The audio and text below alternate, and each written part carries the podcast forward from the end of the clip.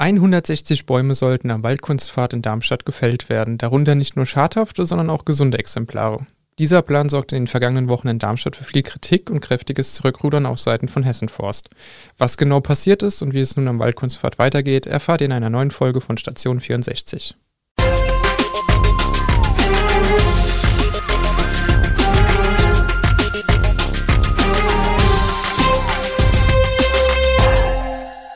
Gude aus der Echo-Redaktion. Mein Name ist Christopher Hechler und gemeinsam mit meiner Kollegin Tatjana Döbert widmen wir uns heute dem Waldkunstfahrt in Darmstadt. Hallo Tatjana. Hallo Christopher. Wir haben uns ja heute ein Thema ausgesucht, das in Darmstadt fleißig diskutiert wurde und wird.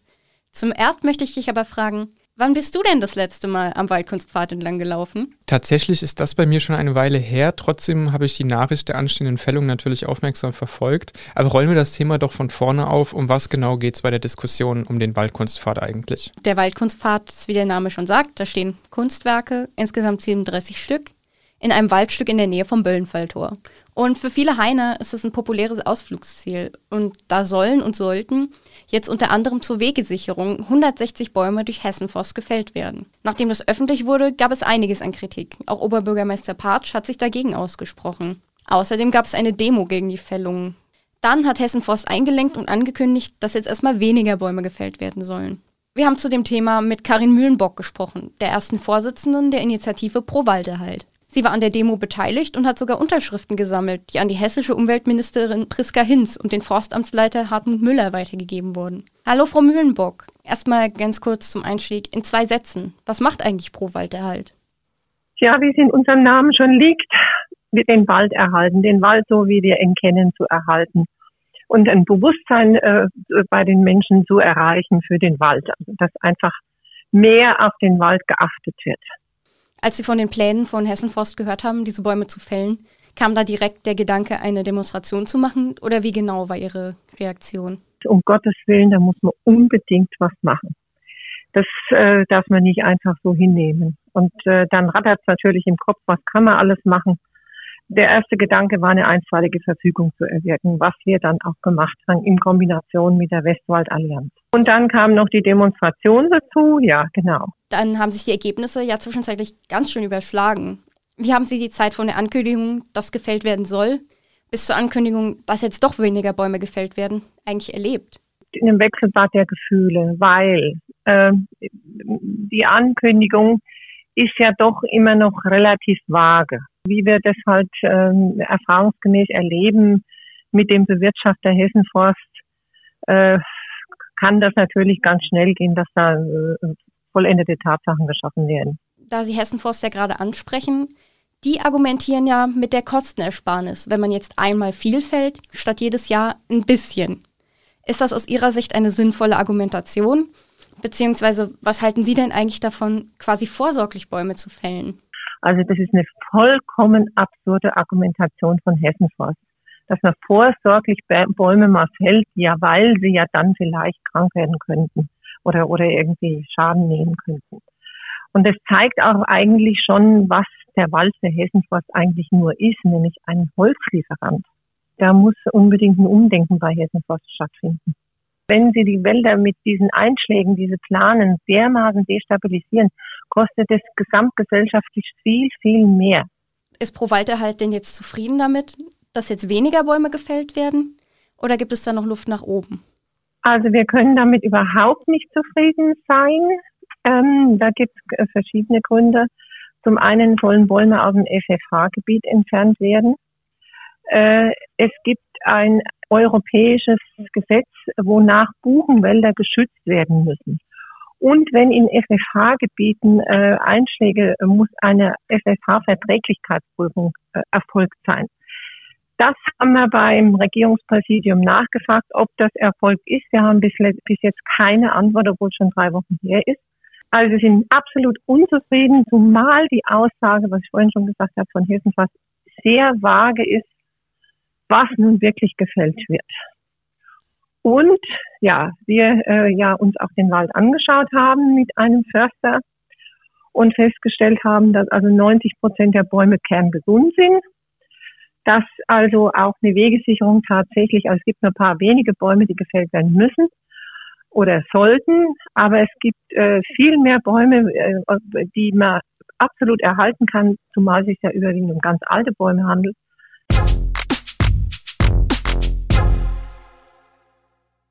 Pro Walterhalt ist also, so wie viele andere Bürger, auch mit den Entwicklungen gar nicht zufrieden. Sie wollen sogar aus dem FFH-Gebiet, das bedeutet Flora, Fauna, Habitat-Gebiet, raus. Doch was sagt eigentlich Hessenforst zu der Diskussion um den Waldkunstpfad? Bei Hessenforst sieht man die ganze Thematik natürlich ein bisschen anders, wie uns Pressesprecherin Michelle Sundermann erklären wird. Frau Sundermann, was ist die Aufgabe von Hessenforst? Das ist die Pflege und Bewirtschaftung der uns anvertrauten Wälder und ganz aktuell auch dem Wald zu helfen, das Klima zu retten. Was soll in diesem Jahr noch am Waldkunstpfad passieren? Also in dieser Saison wird es nur oder werden es nur Bäume sein, die wegen der Verkehrssicherung gefällt werden müssen. Und bis 2025, nämlich bis zum Ende der mittelfristigen Planung, ähm, werden wir auch weitere Bäume ernten in kleineren Maßnahmen, ähm, ähm in, also auch öfter und nicht nur in einem Mal. Ähm, und wir fördern damit benachbarte und klimastabilere Exemplare. Also die Menge, die wird gleich bleiben, ja, also mehr oder weniger. Sie wird nur verteilt auf mehr Jahre. Wie passen Klimaschutz und Bäumefällen zusammen? Zu verstehen muss man sich nochmal so diesen Weg des CO2s, glaube ich, klar machen. Also zum einen entsteht CO2 im Moment, weil er durch ne, menschliche Einflüsse, eben Anthropogen, quasi freigesetzt wird. Das ist Kohlenstoff, der schon vor Millionen von Jahren in der Atmosphäre war und eingelagert war in Erdöl und Erdgas. Durch die Verbrennung wird es freigesetzt. So, Pflanzen und Bäume haben jetzt äh, die Fähigkeit, dieses CO2 einzulagern und ähm, Bäume in ihrem Holz einzuspeichern. Und solange ein Baum wächst, solange speichert er auch diesen CO2. Wenn er aber ausgewachsen ist, dann ist diese zusätzliche Speicherleistung irgendwann ausgeschöpft. Und wenn man diesen Baum jetzt erntet und in langlebige Holzprodukte verarbeitet, dann kann ein Baum oder ein neuer Baum an dieser Stelle wachsen und wieder neues CO2 speichern. Das heißt, junge Bäume nehmen mehr CO2 auf als alte? Ja, irgendwann hört ein Baum auf, dicker zu werden. Also mhm. der geht ja nicht ins Unendliche. Also der hat ja irgendwann hat er seine, sage ich mal, natürliche Größe, seinen natürlichen Umfang erreicht und speichert kein neues CO2 mehr ein. Also da stellt sich irgendwann ein Gleichgewicht ein. Da ist natürlich eine Menge CO2 gespeichert im Holz, in diesem Baum, aber mehr kann es nicht werden. Im Nachhaltigkeitsbericht von Hessen Forst steht, dass geschwächte Bestände stabilisiert werden sollen, indem bei Ernte- und Pflegemaßnahmen weniger Bäume entnommen werden, auch um das Kronendach geschlossen zu halten. Ist das nicht ein Widerspruch dazu, 160 Bäume fällen zu wollen? Also das eine ist natürlich ja, wir wollen ähm, betroffene oder schwache, schwächere Buchenbestände eben schützen und stabilisieren, indem wir nur wenige Bäume entnehmen. Das gilt für solche Bestände, die ein geschlossenes Kronendach haben. Und hier haben wir aber eine Fläche, gerade um diesen Waldkunstpfad, der ist schon 1990 durch die Orkane Vivian und Wiebke stark angerissen und geschädigt worden. Da gibt es also Bereiche, die sind relativ die sind noch relativ alt, das ist sozusagen der Vorbestand, das sind die 160 Jahre alten Buchen. Dann gibt es aber auch Bereiche, die sind erst 30 Jahre alt, weil nach dem Sturm natürlich sich auch da wieder Wald etabliert hat. Das, was auch noch dazu kommt, ist eben der Bezug zur Fläche. Also wenn wir jetzt von 160 Bäumen sprechen, auf einer Fläche von insgesamt 350.000 Quadratmetern, ist das eigentlich nicht mehr so viel. Also wir, wir reden ja nicht von 160 Buchen, die nebeneinander stehen. Es ist wichtig, da in regelmäßigen Abständen die Bäume zu entnehmen, um diesen Dauerwald, den wir eigentlich etablieren wollen auf den Flächen, um den eben weiter zu fördern. Weil nur dann kann sich auch neuer Wald, ähm, kann auch neuer Wald entstehen, weil auch neue Bäume natürlich Licht brauchen und die dieses ganz geschlossene Kronendach eben nicht ähm, nicht tolerieren und nicht akzeptieren und unter dem geschlossenen Kronendach gar nicht wachsen können. Der Bedarf an Holz ist international groß, die Preise dafür steigen aber nur bedingt. Ist Hessen Forst in wirtschaftlichem Zugzwang mehr zu liefern, um gewisse finanzielle Ziele zu erreichen? Diese Holzpreisentwicklung, die ist bei uns noch gar nicht angekommen. Also ich weiß auch nicht, ob sie überhaupt bei uns ankommt. Das ist so, dass wir jetzt erst wieder auf dem Holzpreisniveau von 2018 sind.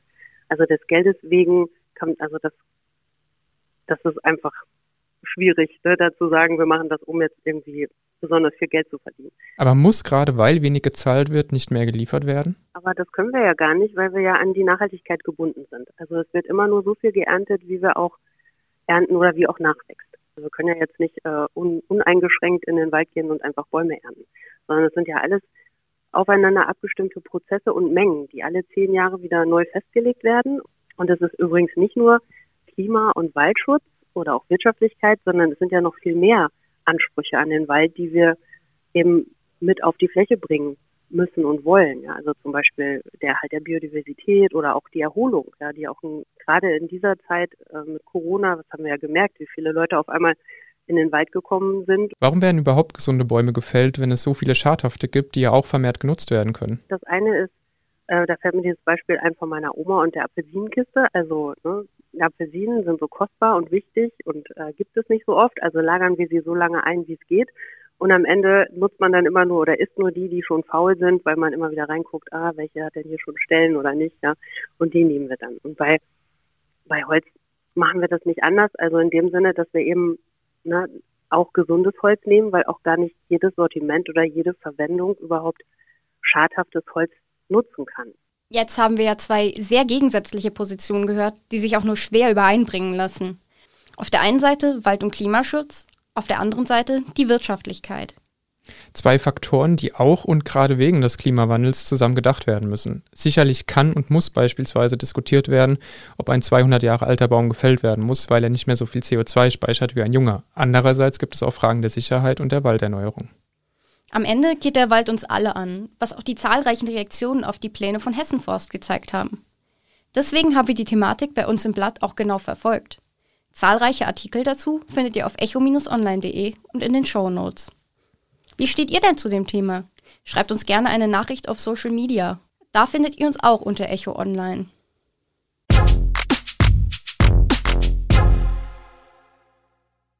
Dann ist es wieder an der Zeit für unsere Echo-Highlights, bei denen ich auch direkt den Anfang machen würde, wenn ich gerade schon am Mikrofon bin.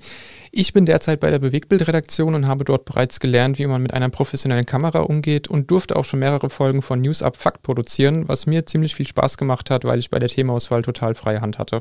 Wer das Ergebnis sehen will, kann dafür auf YouTube gehen und unter anderem auch auf TikTok. Wow, das klingt ja echt interessant. Mein Highlight ist, dass wir diese Woche ja noch einen Workshop zum Thema Podcast haben. Da bist du ja auch mit dabei. Das ist mein erstes Jobtraining in Präsenz und auch wenn ich mir da ein bisschen Sorgen mache, finde ich es toll, einige der Volo-Kollegen mal wieder oder auch zum ersten Mal in Person zu treffen und eben nicht nur am Bildschirm. Ja, das ist ja für uns beide was Neues. Wir haben ja beide unser Volontariat jetzt während der Pandemie begonnen und ich bin auch schon sehr gespannt, wie das Ganze wird.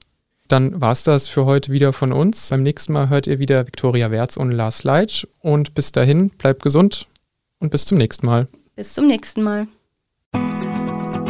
Das war die heutige Ausgabe von Station 64. Der Echo-Podcast aus Darmstadt liefert einen Rückblick auf die wichtigsten Nachrichten für Südhessen und den spannendsten und kuriosesten Themen aus dem Postleitzahlengebiet 64. Ihr wollt noch mehr spannende Geschichten, Reportagen und News aus eurer Region? Dann probiert doch einfach mal unser Plus-Angebot aus. Einfach reinklicken unter vrm-abo.de slash podcast. Ein Angebot der VRM.